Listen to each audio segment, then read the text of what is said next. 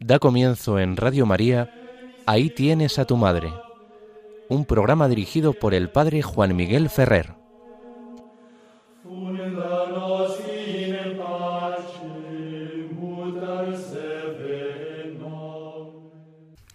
Un saludo muy cordial a todos vosotros, queridos amigos oyentes de Radio María.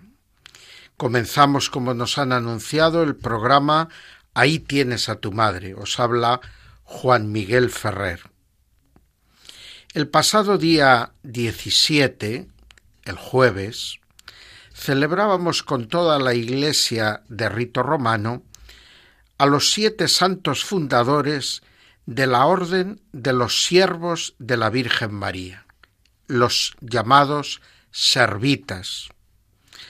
Hay muchas órdenes religiosas, pero un buen número de ellas están específicamente dedicadas a la Virgen María. Y entre unas de las más antiguas con esta consagración específica a la Virgen está la de estos siete santos fundadores. Hemos de decir que también resulta llamativo y no es muy frecuente que encontremos una orden religiosa en la que todos los iniciadores tienen ese carisma fundacional. Solemos hablar siempre de un santo fundador. Pero hay algunas instituciones religiosas que se reconoce tienen varios santos fundadores, varias personas que reciben de Dios el don, la gracia, de encarnar un carisma que ha de comenzar como una realidad nueva al servicio de la vida de la Iglesia. Esto ocurrió con estos siete amigos. Eran amigos desde la infancia. Sus nombres, traducidos al castellano, eran Buen Hijo, Juan, Benito, Bartolomé, Gerardino, Ricóvero y Alexis.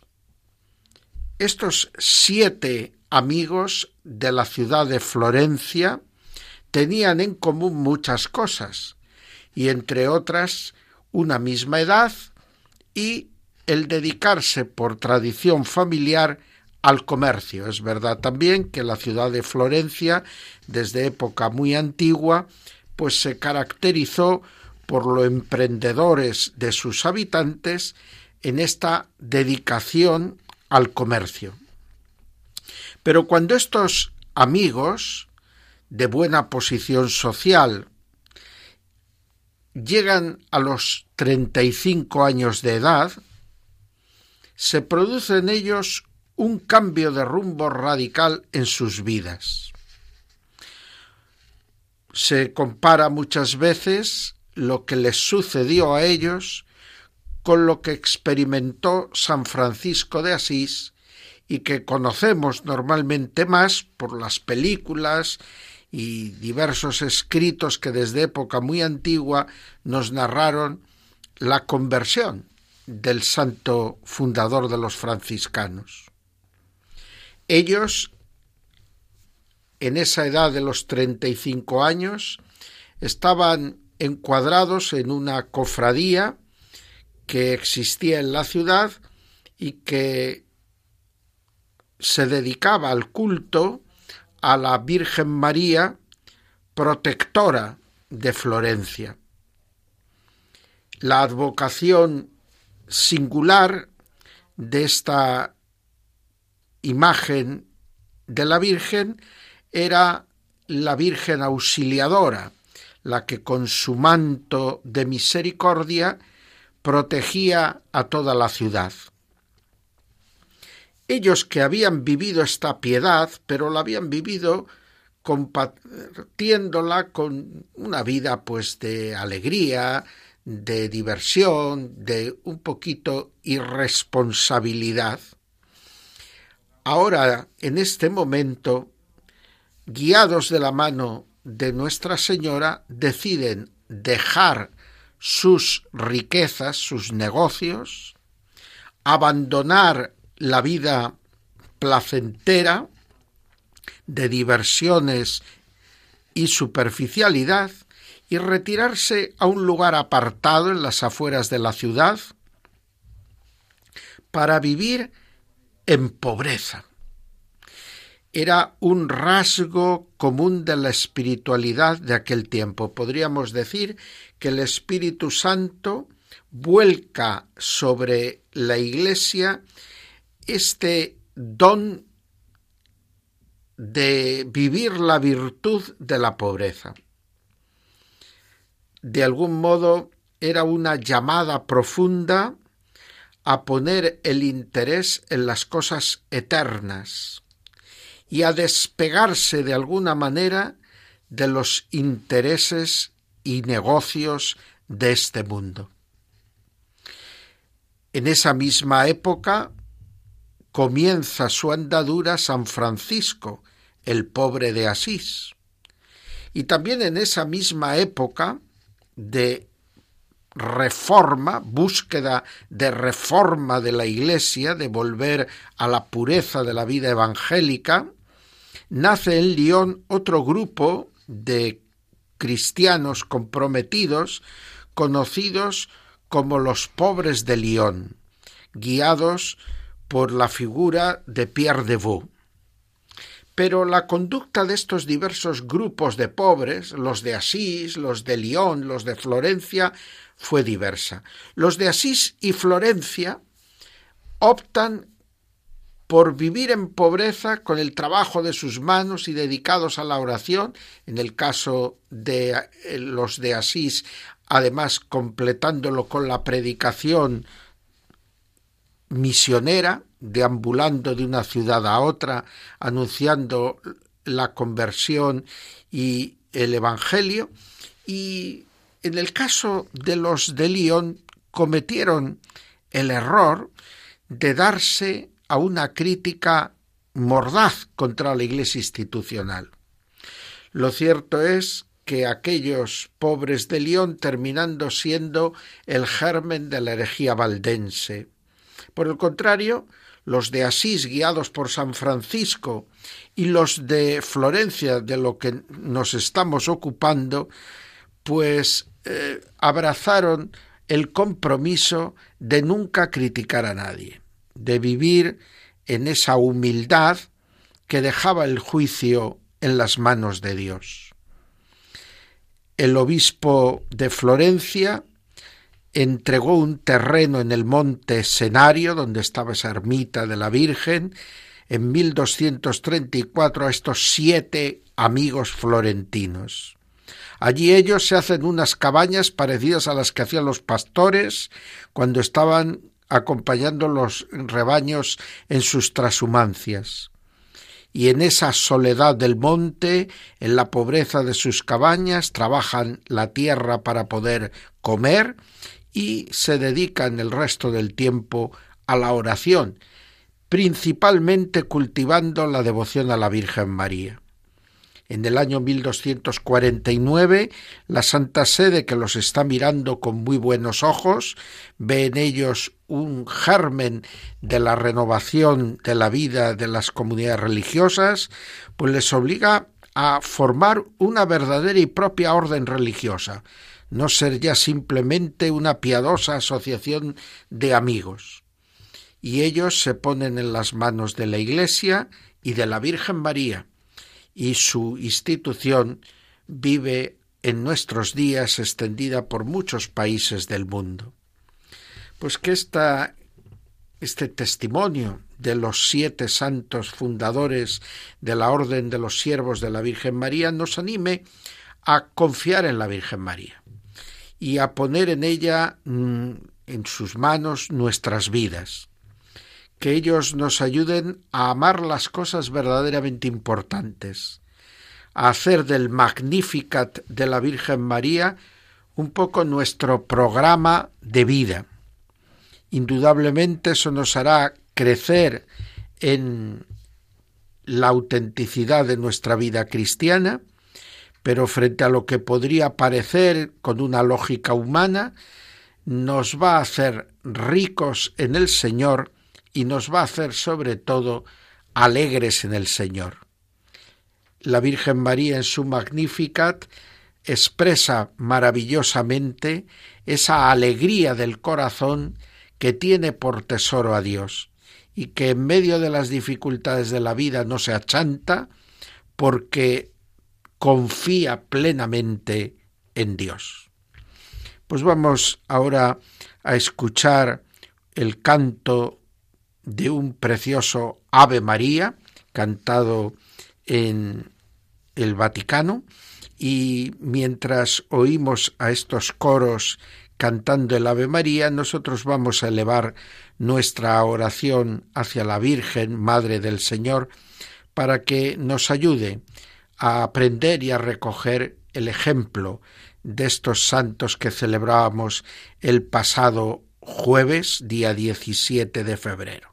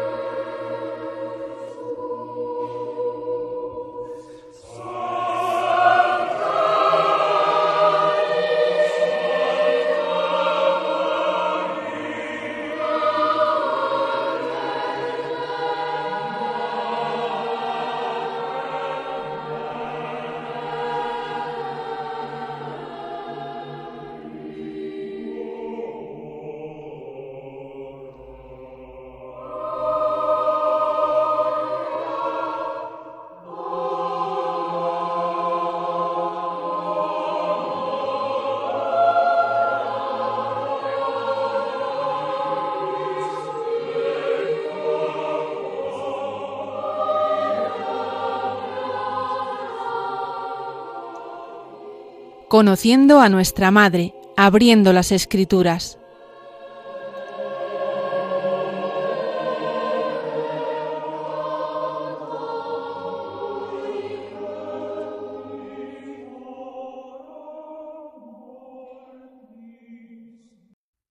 Seguimos en las ondas de Radio María y como acaban de anunciarnos, comenzamos el apartado de nuestro programa dedicado al conocimiento de la Virgen nuestra Madre. Abrimos las escrituras, seguimos abriendo las escrituras para acercarnos a aprender en ellas cosas sobre nuestra Madre Santísima, la Virgen María. He elegido hoy un pasaje del Evangelio según San Juan, teniendo también presente que este domingo eh, es el último domingo del tiempo ordinario en el que vamos a poder tener el programa, pues el siguiente lo tendremos ya en el inicio del tiempo de la cuaresma. Por eso el texto de Juan 2, 1.11 que es muy conocido, es el texto de la presencia de Jesús y María en las bodas de Caná, pues quiero que nos ayude a disponernos a entrar en la Cuaresma como los discípulos y parientes de Jesús después de vivir este acontecimiento del milagro sucedido en Caná de Galilea, entraron en Cafarnaún acompañando a Jesús para seguirle en ese itinerario de su vida pública de predicación y de milagros que desembocaría en su pasión, muerte y resurrección. Caná es una pequeña aldea de la zona donde vivía Jesús cerca de Nazaret. Probablemente la familia de estos jóvenes esposos era o vinculada por el parentesco a la familia de José o de María, o de amistad al menos estrecha con estas familias con las que entroncó nuestro Señor Jesucristo al tomar carne en María Santísima. Allí la Virgen María y los parientes de Jesús son invitados y también es invitado Jesús que ya había iniciado su vida pública hacía muy poco tiempo, pero ya había empezado a reunir en torno a sí a ese primer grupo de discípulos que luego constituirán fundamentalmente el grupo de los apóstoles. Y por lo tanto, a esta boda en Cana de Galilea suben por una parte, así lo presenta Juan en su relato de este episodio, por un lado, María y los parientes que vienen desde Nazaret, y Jesús y sus discípulos de primera hora que vienen probablemente desde Cafarnaún o la zona de las riberas del mar de Galilea. Y allí van a esta fiesta de bodas.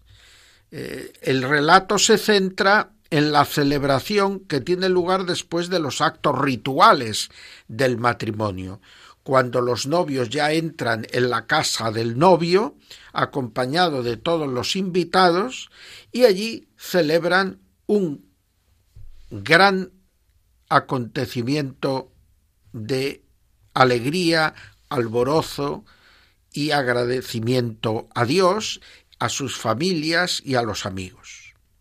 Las bodas, como ocurría en la antigüedad en casi todas las culturas, pues eran largas celebraciones, pues a los parientes, aunque vivieran en territorios relativamente cercanos, les costaba viajar, no era fácil, se hacía complicado el poderse trasladar y por lo tanto, ya que se habían trasladado, ya que habían hecho un viaje con dificultades, pues se les obsequiaba y agasajaba normalmente durante más de un día. Era muy frecuente el que las bodas, las fiestas durasen dos y tres días. En estas bodas, pues todo estaba muy bien organizado. La tradición tenía más o menos previsto casi todo. En particular, era tradicional entre los judíos que el novio y su familia fueran los encargados de garantizar abundancia de vino. Y en este contexto, cuando la boda lleva ya un buen tiempo de celebración, la Virgen María se da cuenta de que está escaseando el vino. podríamos decir que cualquier persona, pues ante un hecho como este, si no le afectaba directa directamente, pues habría dicho qué pena, esto no va a acabar con todo el gozo y alegría habitual, porque a lo mejor alguno se disgusta, el novio va a quedar un poco mal, ha habido una imprevisión. Bueno, lo cierto es que María podía haber pasado del asunto. Pero desde el principio San Juan quiere dejar claro que detrás de este acontecimiento hay un trasfondo profundo. Al comienzo de la vida de Cristo, Juan lo presenta como el primero de los signos de Cristo, al comienzo de la vida pública de Cristo, de alguna manera, este acontecimiento de Caná de Galilea quiere ser una obertura solemne a todo lo que va a ser la vida pública de Jesús. Los tres años en que Cristo va a estar dedicado intensamente a anunciar el reino de Dios y a preparar al pueblo para que acepte su confesión mesiánica, la que realizará al final de su vida ante el Sanedrín y que le costará ser condenado a muerte y muerte de cruz. En ese contexto, el que María se adelante hacia su Hijo para compartir con él esa noticia de que en esa boda está escaseando el vino, que se van a quedar sin vino, no es simplemente un indicativo de que María como mujer está atenta a los detalles, y que como buena mujer se preocupa por los problemas de los demás, con discreción. Ocurre que se anuncia el papel que Dios ha atribuido a esta persona, a la madre del Redentor. En la vida de la humanidad, en la salvación del mundo, María no está como una pieza más, sino que tiene un papel singular. Un papel singular en sintonía total con la acción de su Hijo, el Verbo encarnado. Cuando María dice a Jesús, no tienen vino, está insinuando que Él puede poner remedio a esta carencia. Y detrás de ella está significando el agotamiento de la vieja ley. Jesús lo destacará todavía más utilizando los grandes recipientes de agua para las purificaciones rituales que según la ley los judíos tenían que hacer cuando comían para convertir ese agua en vino. Por lo tanto, María, además llamada por su hijo en este episodio por primera vez mujer, recordando a Eva, a la mujer de los primeros capítulos del libro del Génesis, está indicando que en este nuevo orden que inaugura Cristo desde su encarnación, María es la escogida para que tenga comienzo una nueva humanidad, para que se ponga remedio al pecado de Adán y a todos los pecados de los hombres cometidos tras el pecado de Adán, y pueda llevarse a plenitud el proyecto que sobre la humanidad tenía Dios nuestro Señor desde la creación del mundo. Es lo que resume San Agustín tan bellamente en esa frase de sus confesiones. Nos hiciste, Señor, para ti. Nos hiciste, Señor, para ti. Pero, curiosamente, Jesús, ante la petición de su madre, ante la indicación no tienen vino, responde, todavía no ha llegado mi hora. Con esto Jesús aparentemente deja de lado la petición de su madre. Luego los hechos van a desmentir esta interpretación. Por lo tanto, Jesús está refiriéndose más bien a que este acontecimiento preludia, pero no es todavía la realización, la obra de nuestra redención. Los desposorios, la boda, no va a ser entonces la de unos jóvenes esposos, sino la de Dios con la humanidad, que está ya de alguna manera cumplida en la encarnación del Verbo en la persona divina de Jesús se han unido en desposorio ya definitivo la naturaleza humana y la naturaleza divina. Pero todavía esto no se puede saber, todavía no se puede realizar la redención del mundo. Dios tiene un proyecto, Dios tiene un plan adecuado a la libertad de los hombres y Jesús tiene que llevarlo a cabo. Para esto he venido al mundo, le dirá más tarde en su pasión a Poncio Pilato. Pero con esta respuesta, si bien nos dice que todavía no es el momento de nuestra redención, al mismo tiempo está indicando que lo que su madre le pide está ya anunciando la misión para la que él ha venido al mundo. María dirá, a pesar de esta respuesta de su hijo a los criados, Haced lo que él os diga. Y la tradición cristiana desde la época patrística más antigua, siempre que ha leído estos versículos de San Juan, ha interpretado que aquí está la clave de la maternidad de María, de la función maternal de María, el cumplimiento de lo que luego le encargará su hijo en la cruz. Ahí tienes a tu hijo. Y al discípulo le invitará a aceptar y acoger esta maternidad de María, diciéndole, ahí tienes a tu madre. María es madre y maestra en la vida espiritual. María es enseñadora de vida cristiana.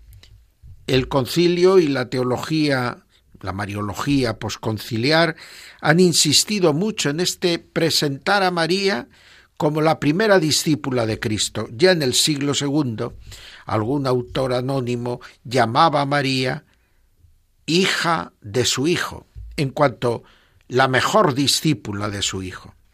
Y Dante, en la Divina Comedia, gusta utilizar esta un poco alambicada expresión, que puede ser ambigua, pero que sirve para llamar la atención, como para zarandear los entendimientos, las conciencias y hacer reconocer la grandeza mayor de María, que es la de ser la mujer de la obediencia y la escucha a Dios, en su palabra y en la palabra que en ella se hace carne.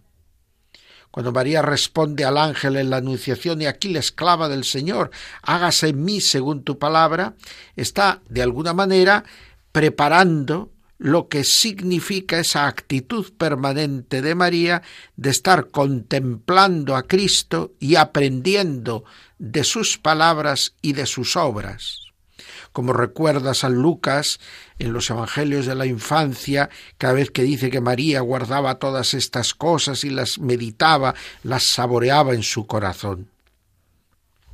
Así llegará María a poder asociarse plenamente a su Hijo, como le vaticinó el anciano Simeón en la presentación del niño en el templo, una espada de dolor te traspasará el alma, María asociada plenamente a la obra redentora de su Hijo. Por eso ella puede decirnos, como a los criados de las bodas de Caná, haced lo que él os diga, porque María lo dice con plena autoridad, pues ella a lo largo de su vida, aun siendo la madre en lo humano de Cristo y aun estando Cristo voluntariamente sometida a ella y a José, como nos indica también el pasaje del niño perdido hallado en el templo, María está constantemente aprendiendo de su Hijo. María está en lo que es el servicio a la voluntad divina, constantemente mirando a su Hijo. Y por eso nos puede decir que hagamos lo mismo. Y en eso ella no simplemente nos da un consejo, sino que nos empuja de alguna manera internamente con su amor maternal a llegar a poder realizar esto en nuestra vida. Y así se convierte verdaderamente en nuestra madre espiritual.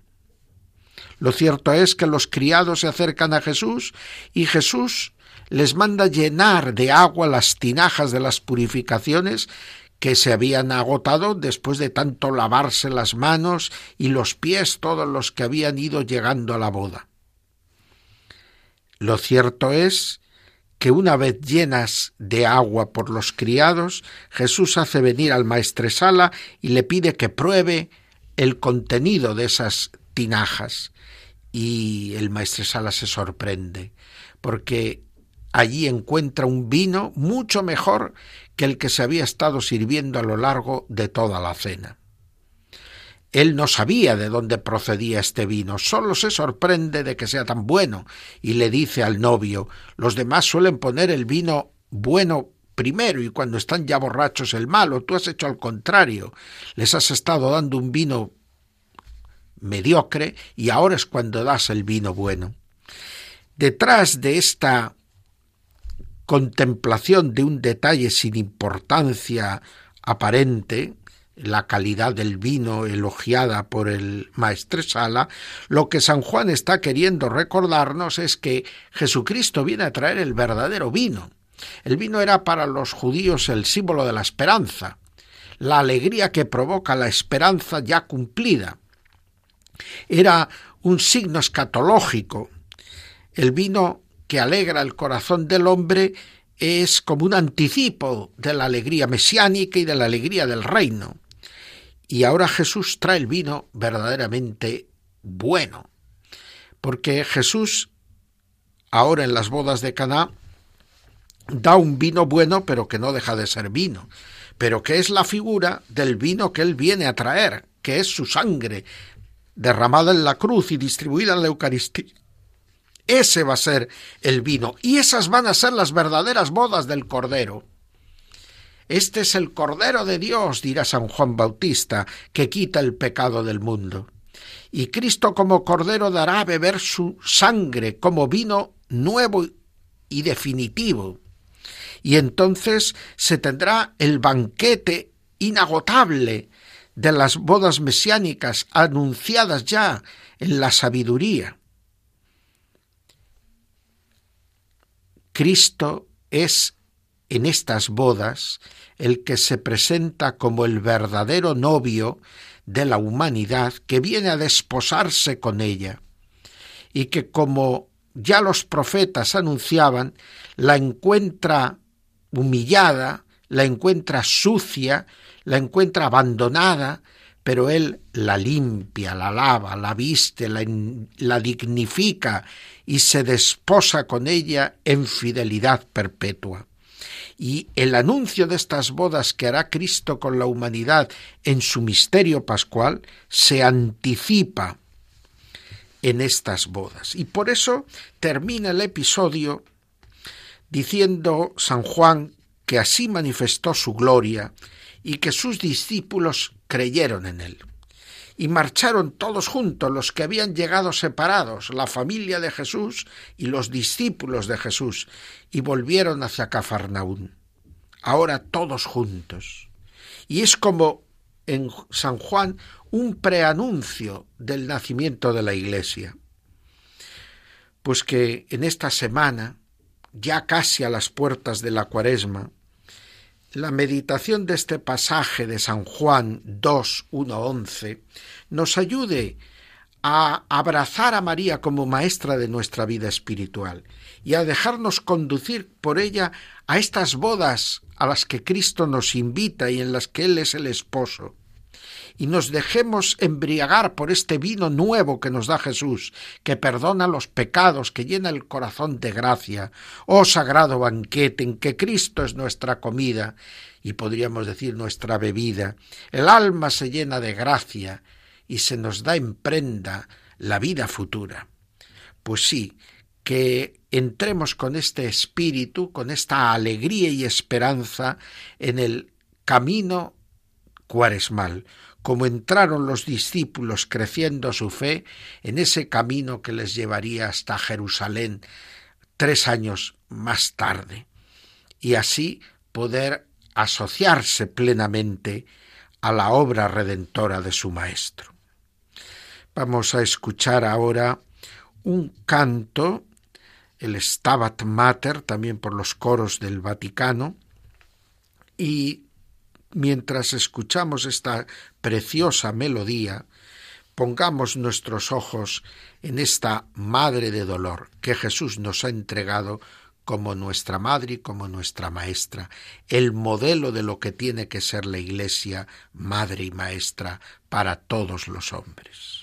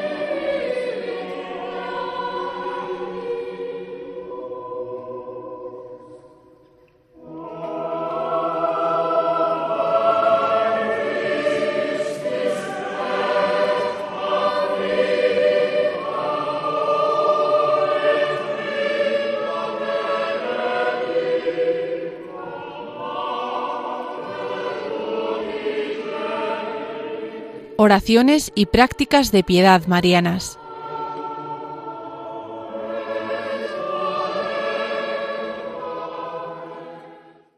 Seguimos en las ondas de Radio María. Estamos haciendo el programa Ahí tienes a tu madre. Os habla Juan Miguel Ferrer.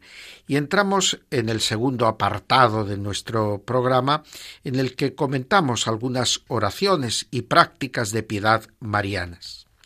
Quisiera en este domingo 20 de febrero hablar del sábado. El sábado como día en la tradición cristiana, sobre todo desde la Edad Media, de la Virgen María.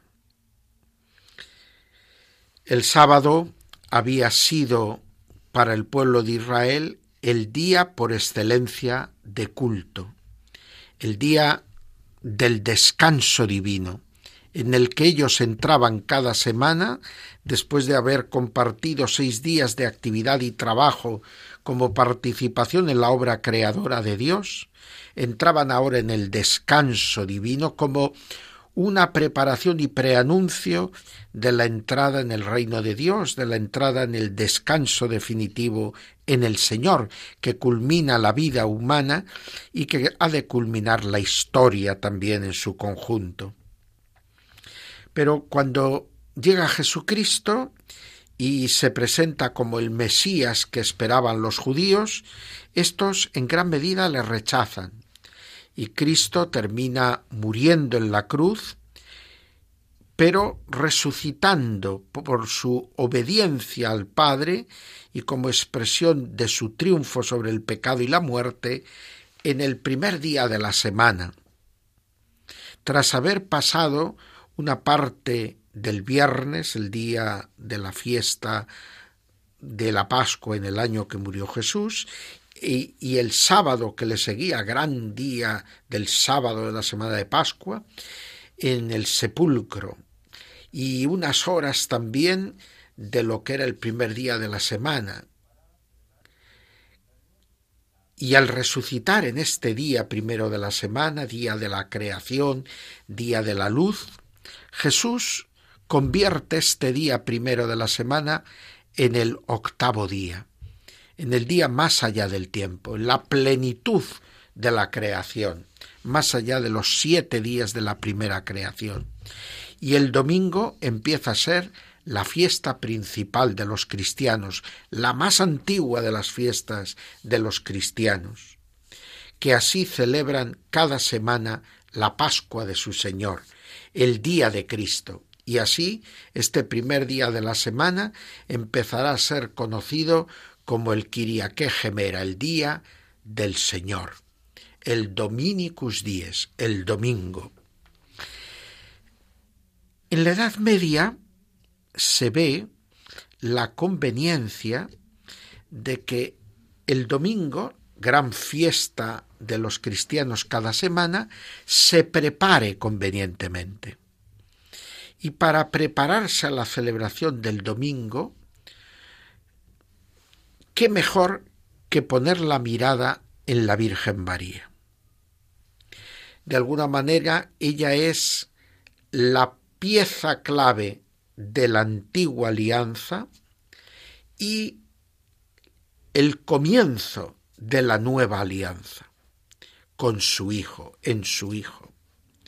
Y por lo tanto, el sábado, que era el día festivo de los judíos, pasa a ser el día de María, que nos ayuda a prepararnos para el día de Cristo. Lo explica y recoge bellamente tanto el Papa San Pablo VI en su Marialis Cultus, como luego, citando al Papa Pablo VI, la introducción de la colección de misas de la Virgen María que manda hacer San Juan Pablo II para el jubileo mariano que él convoca, el año santo mariano, como un anticipo y como un anuncio de lo que sería el gran jubileo cristológico del año 2000.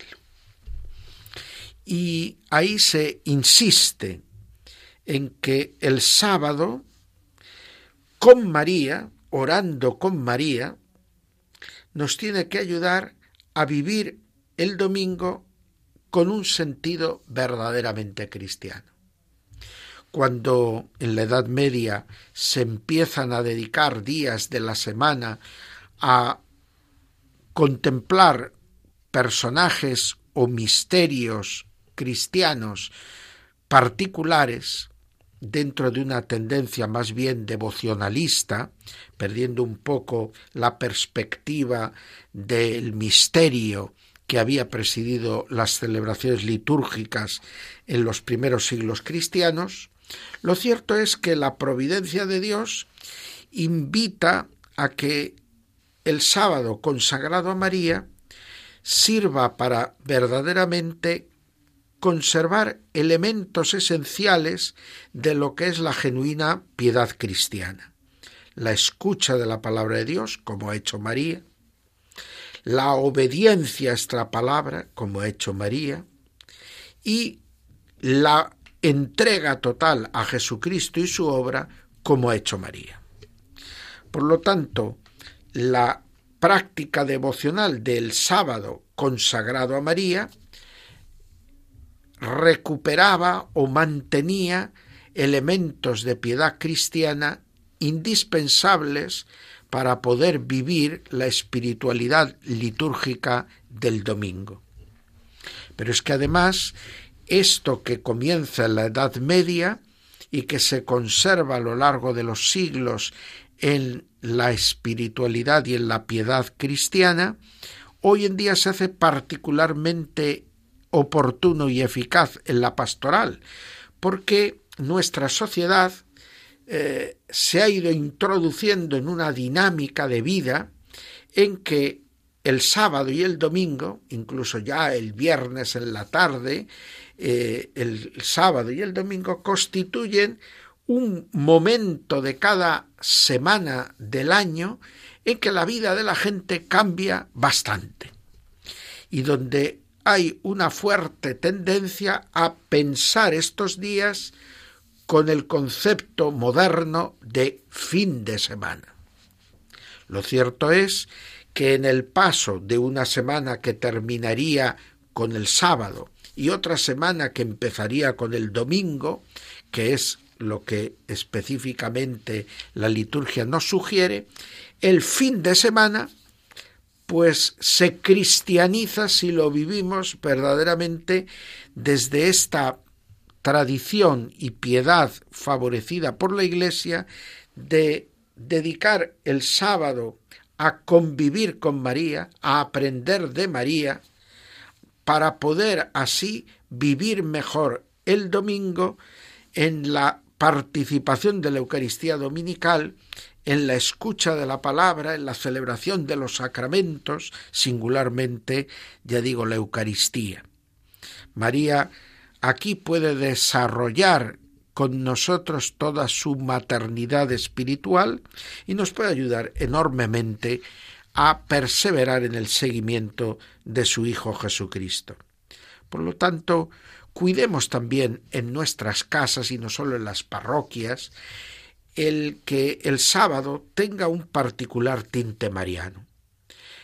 ¿Por qué no colocar una imagen de la Virgen este día con un adorno, con unas flores o con una vela encendida en nuestro hogar?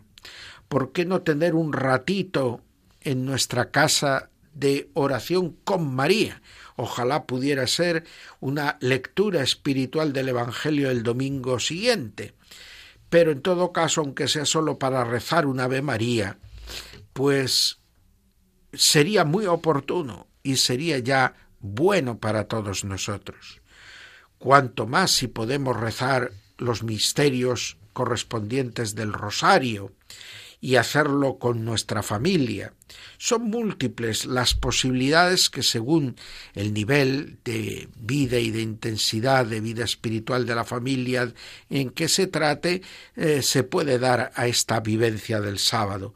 Pero lo cierto es que tener a María presente cada sábado y pedir que ella nos ayude a vivir el domingo, pues no sólo nos da un toque verdaderamente cristiano al ritmo de nuestra vida, sino que además nos permitirá experimentar una luz singular que la intercesión de María otorga siempre a quienes viven su vida unidos a ella.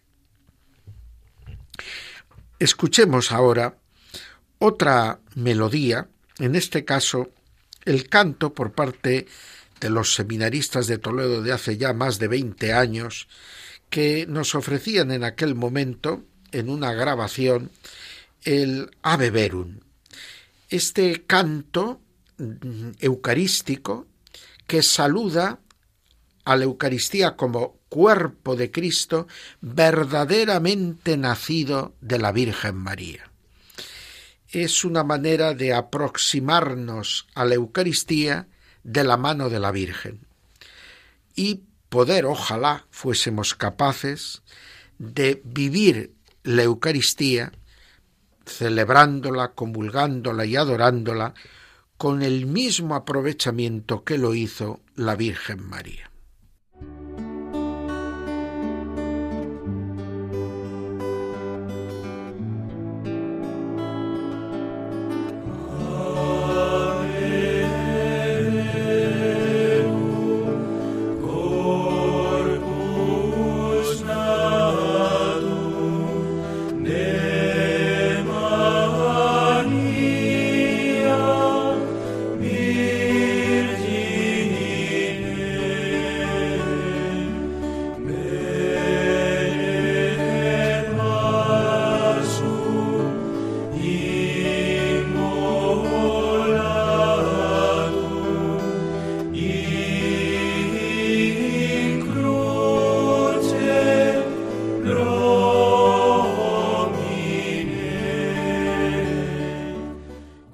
Pues sí, queridos amigos, nuestro programa, ahí tienes a tu madre en las ondas de Radio María, toca a su fin. Desde las cinco de la tarde estamos acompañándoles y ya estamos a las puertas de las seis de la tarde. Por lo tanto, nuestro programa debe terminar, pero lo hacemos siempre mirando con gozo y con esperanza a algunas realidades del ritmo de la vida de la Iglesia que nos pueden ayudar a vivir el conocimiento cada vez más profundo de la Virgen María y aprendiendo así de ella, conociéndola mejor, a ser nosotros mejores discípulos de su Hijo Jesucristo.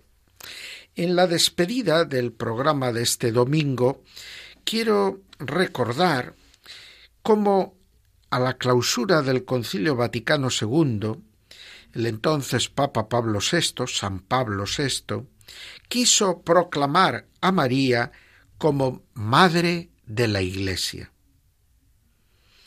Esta proclamación de María como Madre de la Iglesia eh, tenía la voluntad de ayudar a comprender que el concilio no era simplemente una acción administrativa o ni siquiera una reflexión pastoral para poder dar nuevo rumbo a la actividad de la Iglesia en el mundo contemporáneo, sino que se trataba de una verdadera experiencia espiritual. En la Iglesia las cosas importantes sólo lo llegan a ser si se viven como un verdadero acontecimiento espiritual, es decir, como la acogida de una gracia de Dios que nos ayuda a ser más fieles a la voluntad de Dios y que se traduce en obras de santidad, en frutos de caridad y apostolado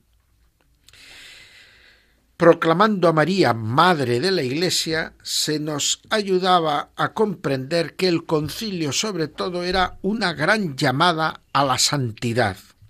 No en vano, cuando San Juan Pablo II hace balance de toda la realidad del concilio y de su aplicación con ocasión del jubileo del año 2000, nos recordará de nuevo que para él lo más importante del concilio había sido ese capítulo quinto de la Lumen Gentium de la Constitución dedicada a la Iglesia, que proclama la llamada universal a la santidad a todos los fieles miembros de la Iglesia que han recibido el bautismo en ella.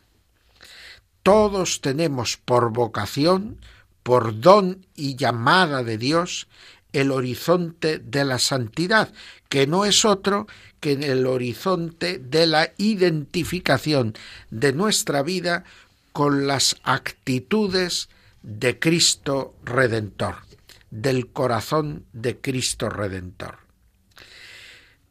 Fue San Juan Pablo II también el que recordando esta acción del Papa Pablo VI de proclamación de María como Madre de la Iglesia al final del concilio, el que quiso, ante las observaciones que le habían hecho muchos fieles de que en la plaza de San Pedro, donde muchas veces el Papa celebra las audiencias o reza el ángelus cada domingo, no había en toda la plaza ni una sola imagen de la Virgen María. En la fachada magnífica de la Basílica de San Pedro está Jesucristo Redentor y los apóstoles. Y en la coronación de la columnata preciosa que cierra la plaza, pues está multitud de santos y santas, pero no está la Virgen María. Y por eso, en unas estancias eh, que se alzan sobre las oficinas de las ceremonias del Santo Padre, de lo que es la oficina de los maestros de la liturgia del Santo Padre, pues allí se colocó en la fachada del Palacio Apostólico que mira hacia la plaza un mosaico representando una imagen de la antigua basílica constantiniana que ahora se conserva en el interior de la Basílica de San Pedro, eh, que es un pequeño fresco, pues una reproducción en mosaico de ese fresco que tiene como título María, Madre de la Iglesia. Y ahora todas las celebraciones, todos los ángelus, todas las audiencias que el Papa celebra en la plaza tienen como trasfondo esta imagen de Santa María, Madre de la Iglesia. Y recientemente el Papa Francisco ha querido que en el calendario de la Iglesia, en el calendario universal del rito romano, en el lunes después de la solemnidad de Pentecostés que cierra el tiempo pascual, se celebre la memoria de Santa María, Madre de la Iglesia. Es como una invitación con la que quiero terminar este programa a que reconozcamos la maternidad de María sobre la Iglesia, que está muy ligada a cómo la Iglesia no puede ser verdadera Iglesia de Jesucristo si no mira constantemente a María para tratar de aprender de ella, para tratar de reproducir también en ella no sólo la imagen de Cristo, sino la imagen que Cristo imprimió en su madre, la Virgen María, para que así la Iglesia sea al mismo tiempo rostro de Cristo esposo, esto visto sobre todo en la jerarquía que brota del sacramento del orden y que tiene en su cima eh, como imagen visible al vicario de Cristo, al Papa de cada época, de cada momento, y por otro lado la imagen maternal de la Virgen María, que no puede faltar y que a la Iglesia no le puede faltar, de tal manera que esa ternura, esa fecundidad, esas virtudes femeninas que brillan en la Virgen María, estén presentes también en la Iglesia, para que sobre todo aprenda de ella a acoger, aprenda de ella a ser fecunda, aprenda de ella a escuchar, aprenda de ella a perseverar, aprenda de ella a ser fiel, que esta consideración de la maternidad de María sobre la Iglesia y sobre cada uno de nosotros nos impulse a seguir su consejo en todo momento. Haced lo que Él, Cristo, os diga. Hasta pronto, queridos amigos de Radio María.